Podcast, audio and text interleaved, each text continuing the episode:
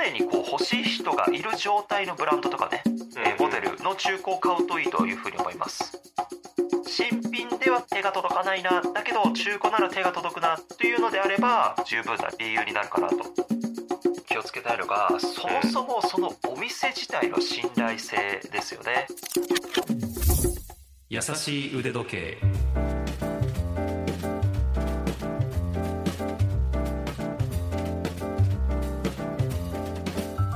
YouTube チャンネル腕時計のある人生の RY です。ラジオ関西アナウンサーの春名由紀です。この番組では腕時計のことが大好きな我々二人が気ままにトークします。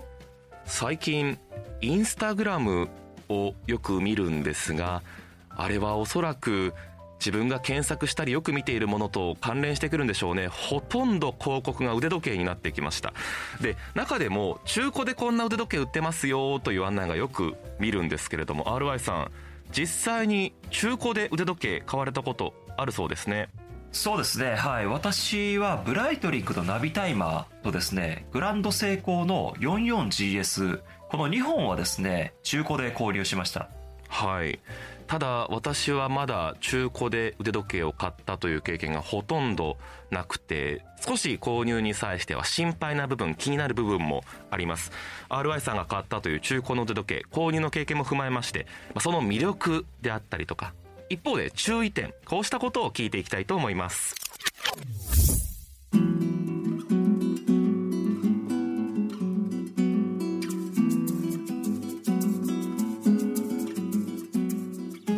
イさんはそのブライトリングのナビタイマーグランドセイコーの 44GS この2本中古で買われたということですけれども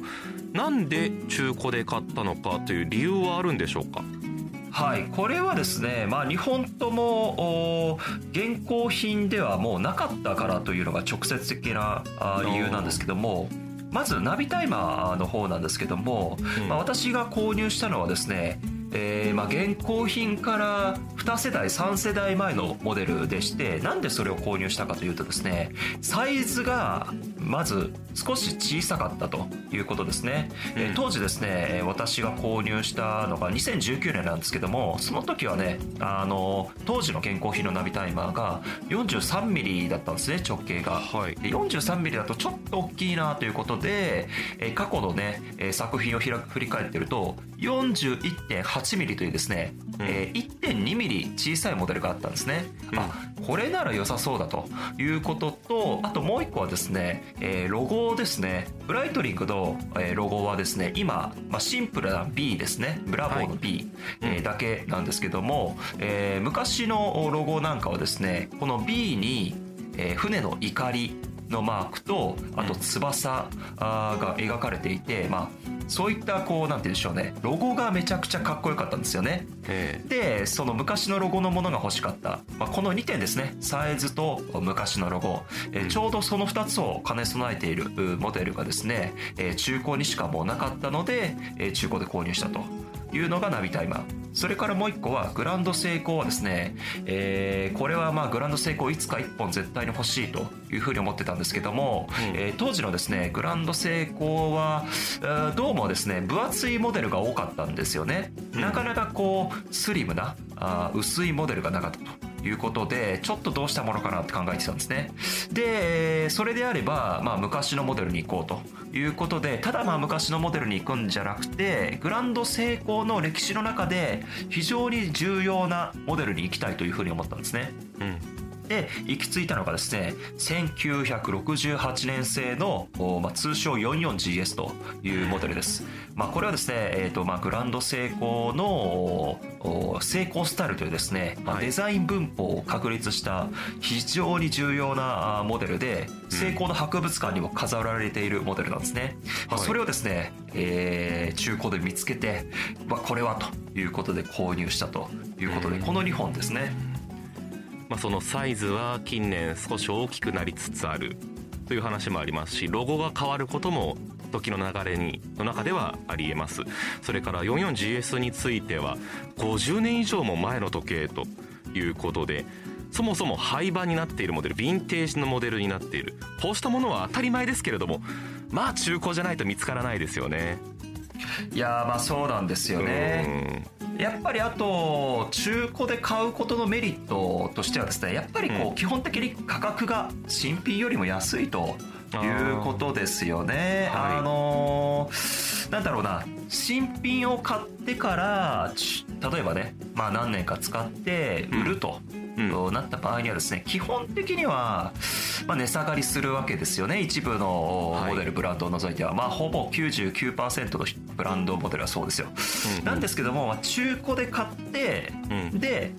また23年使って売るってなった場合はですね新品から売るよりも、うん、まあ値下がり率っていうのは比較的抑えられるのかなということで、まあ金銭的なメリットも、まあある、そこも一つメリットかなと思いますね。そうですね。誰かが最初に新品で買っているわけでそこから誰かが手放してでまた売って買ってという何人かの手を渡っている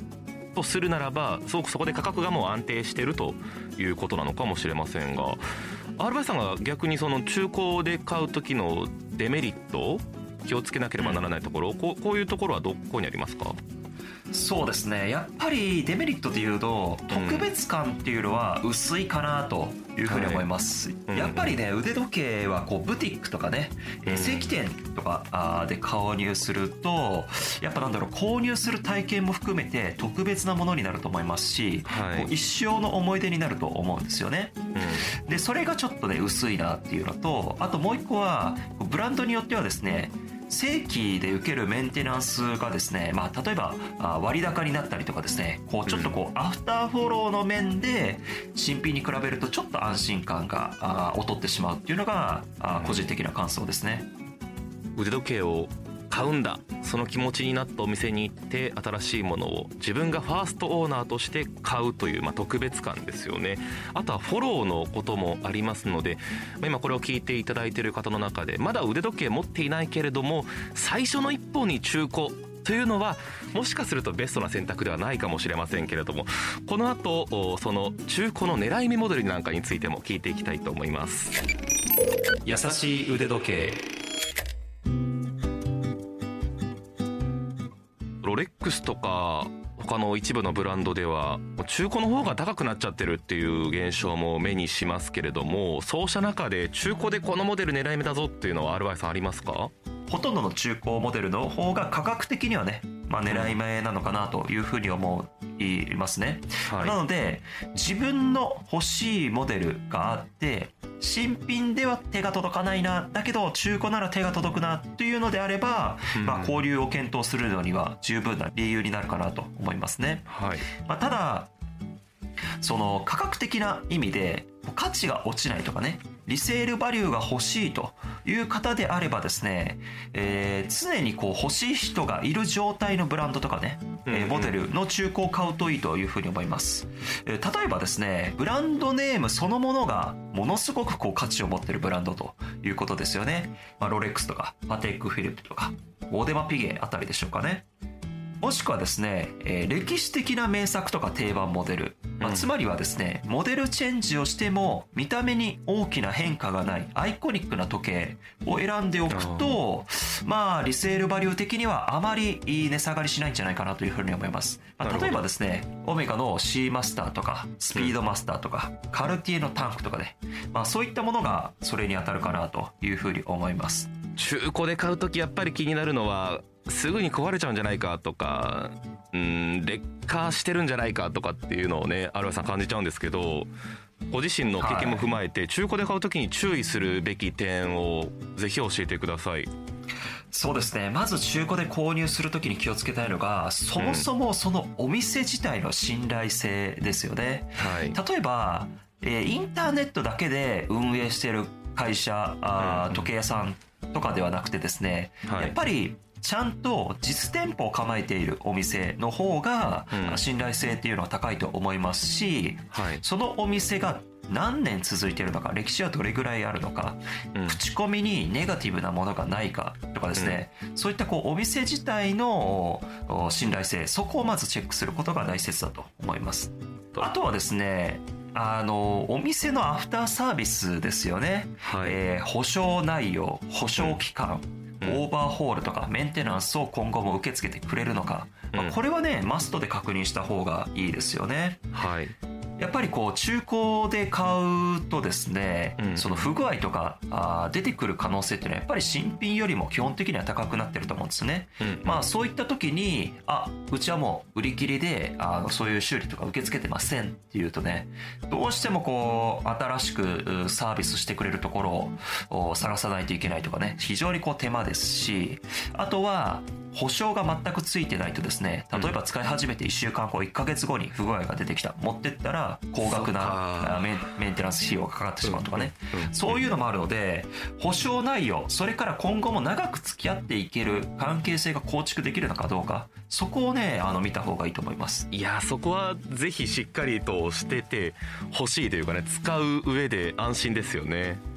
うん、そうですね。あとはですね、うん。まあ、続いてその時計自体の確認事項なんですけども、はい。やっぱりこう、外装チェックですね。えーこれはやっぱりこうなんだろう、傷とかね、うん。あとは、えーこの時計のエッジがこう丸まってないかとかね、はい。あとは、こう、ブレスがですね、こう、シャカシャラシャラとこう、たるんでないか、やれてないかとか、うんあと文字盤がこう、焼けてないかとか、針に錆がないかとか、あえー、リューズとかね、ベゼルとかこう、えー可動部の固着がないかとかですね。まあ、そういったものは、うん、あの、ぜひ外装はね、目で見れる部分ですので、ええチェックして自分が許容できるのかどうかっていうことですよね。えー人によってはこう、文字盤は焼けてる方がかっこいいとか、はい。えーあのその傷もあった方が味があっていいとかね、うんそれはもう人それぞれなのでどこまで共有できるできてできないか、まあ、そこはね人それぞれの判断基準になると思いますけども。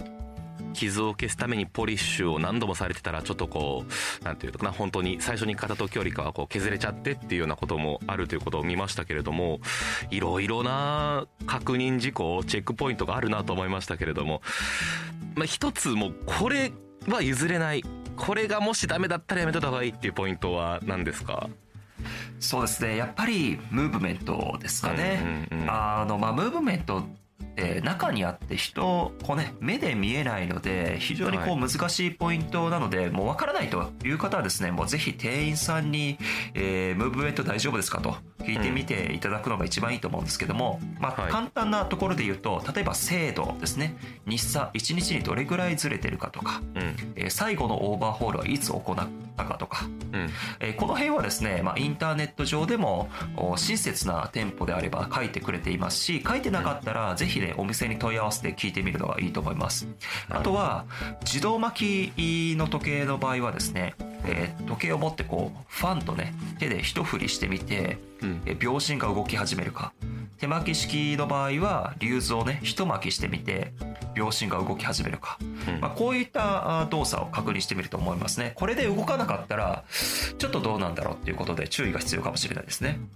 本当だったら理想はですけど手に取って見てみたいけれどもそういうちゃんとした確認を聞いてくれるお店っていうのも選ぶのも大事ですねじゃあね。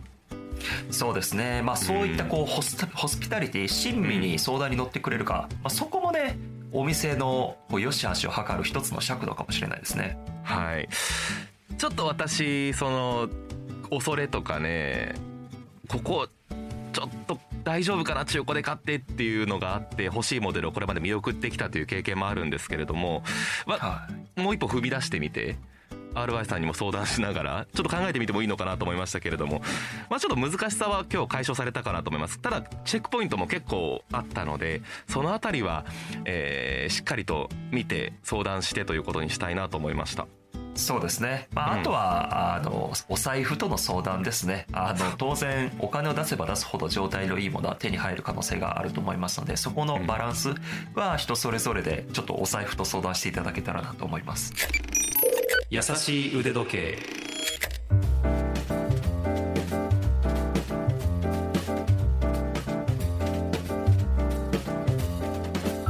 いかがでしたでしょうか？今回紹介した情報ラジオ関西のトピックスサイトラジトピでも詳しく読むことができます。復習したい方文章で読みたいよという方はそちらもどうぞご覧ください。番組へのご意見ご感想取り上げてほしいテーマのリクエストなどメールでお待ちしています。腕アットマーク JOCR.jp ude アットマーク JOCR.jp までツイッターもやってます。番組と合わせてフォローしてください。優しい腕時計。もしくは「ハッシュタグやさ腕」で検索してください。私の YouTube チャンネル腕時計のある人生もよろしくお願いします。次回も私たち2人が優しくトークします。ここまでのお相手は腕時計 YouTuber の RY とラジオ関西アナウンサーの春名優希でした。それではまた